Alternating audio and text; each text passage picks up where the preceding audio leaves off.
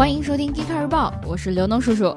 据外媒报道，特斯拉和上海浦东的金桥集团签订了一个不具备约束力的备忘录，他们双方各出资三百亿人民币在上海建特斯拉工厂，其中金桥集团主要靠提供土地来投资。今年一月，特斯拉的 CEO 伊隆·马斯克曾说，他们正在中国寻找合作伙伴，并且和政府也进行了商讨。不过你们要注意了啊，这只是可能，对吧？从今天开始，你就可以在巴黎街头租到电摩了。这个服务是 City Scoot 公司提供的，用户可以用手机查找和解锁电摩。租车的费用是一分钟零点二八欧元。另外还有两种优惠套餐可以选，这些车的速度可以达到四十五公里每小时，并且都配备了头盔。巴黎政府希望这个项目可以帮助改善空气质量。这要是在国内啊，目测头盔和电池将丢失严重。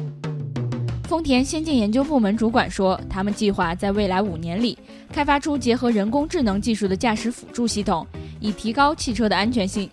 丰田希望把一部分控制权交给汽车，当遇到障碍时，让汽车自己去判断并做出反应。丰田计划借助在 AI 上的研究，为2020年东京奥运会提供自动驾驶汽车。没想到你们日本是这么喜迎奥运的。有消息称，特斯拉正在准备进入韩国市场。证据是，他们的官网上已经列出了在韩国招聘四名销售和工程的新职位。目前，特斯拉已经在韩国注册了公司，并且在首尔设立了办事处。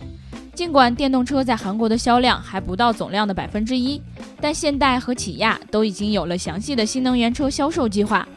终于，特斯拉也坐不住了。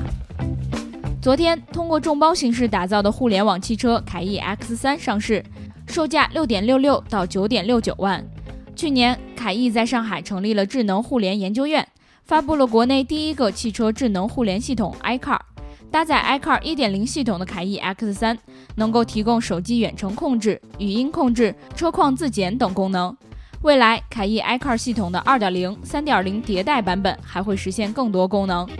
看来这个夏天盛产互联网 SUV。好啦，以上就是我们今天 Geekcar 日报的全部内容。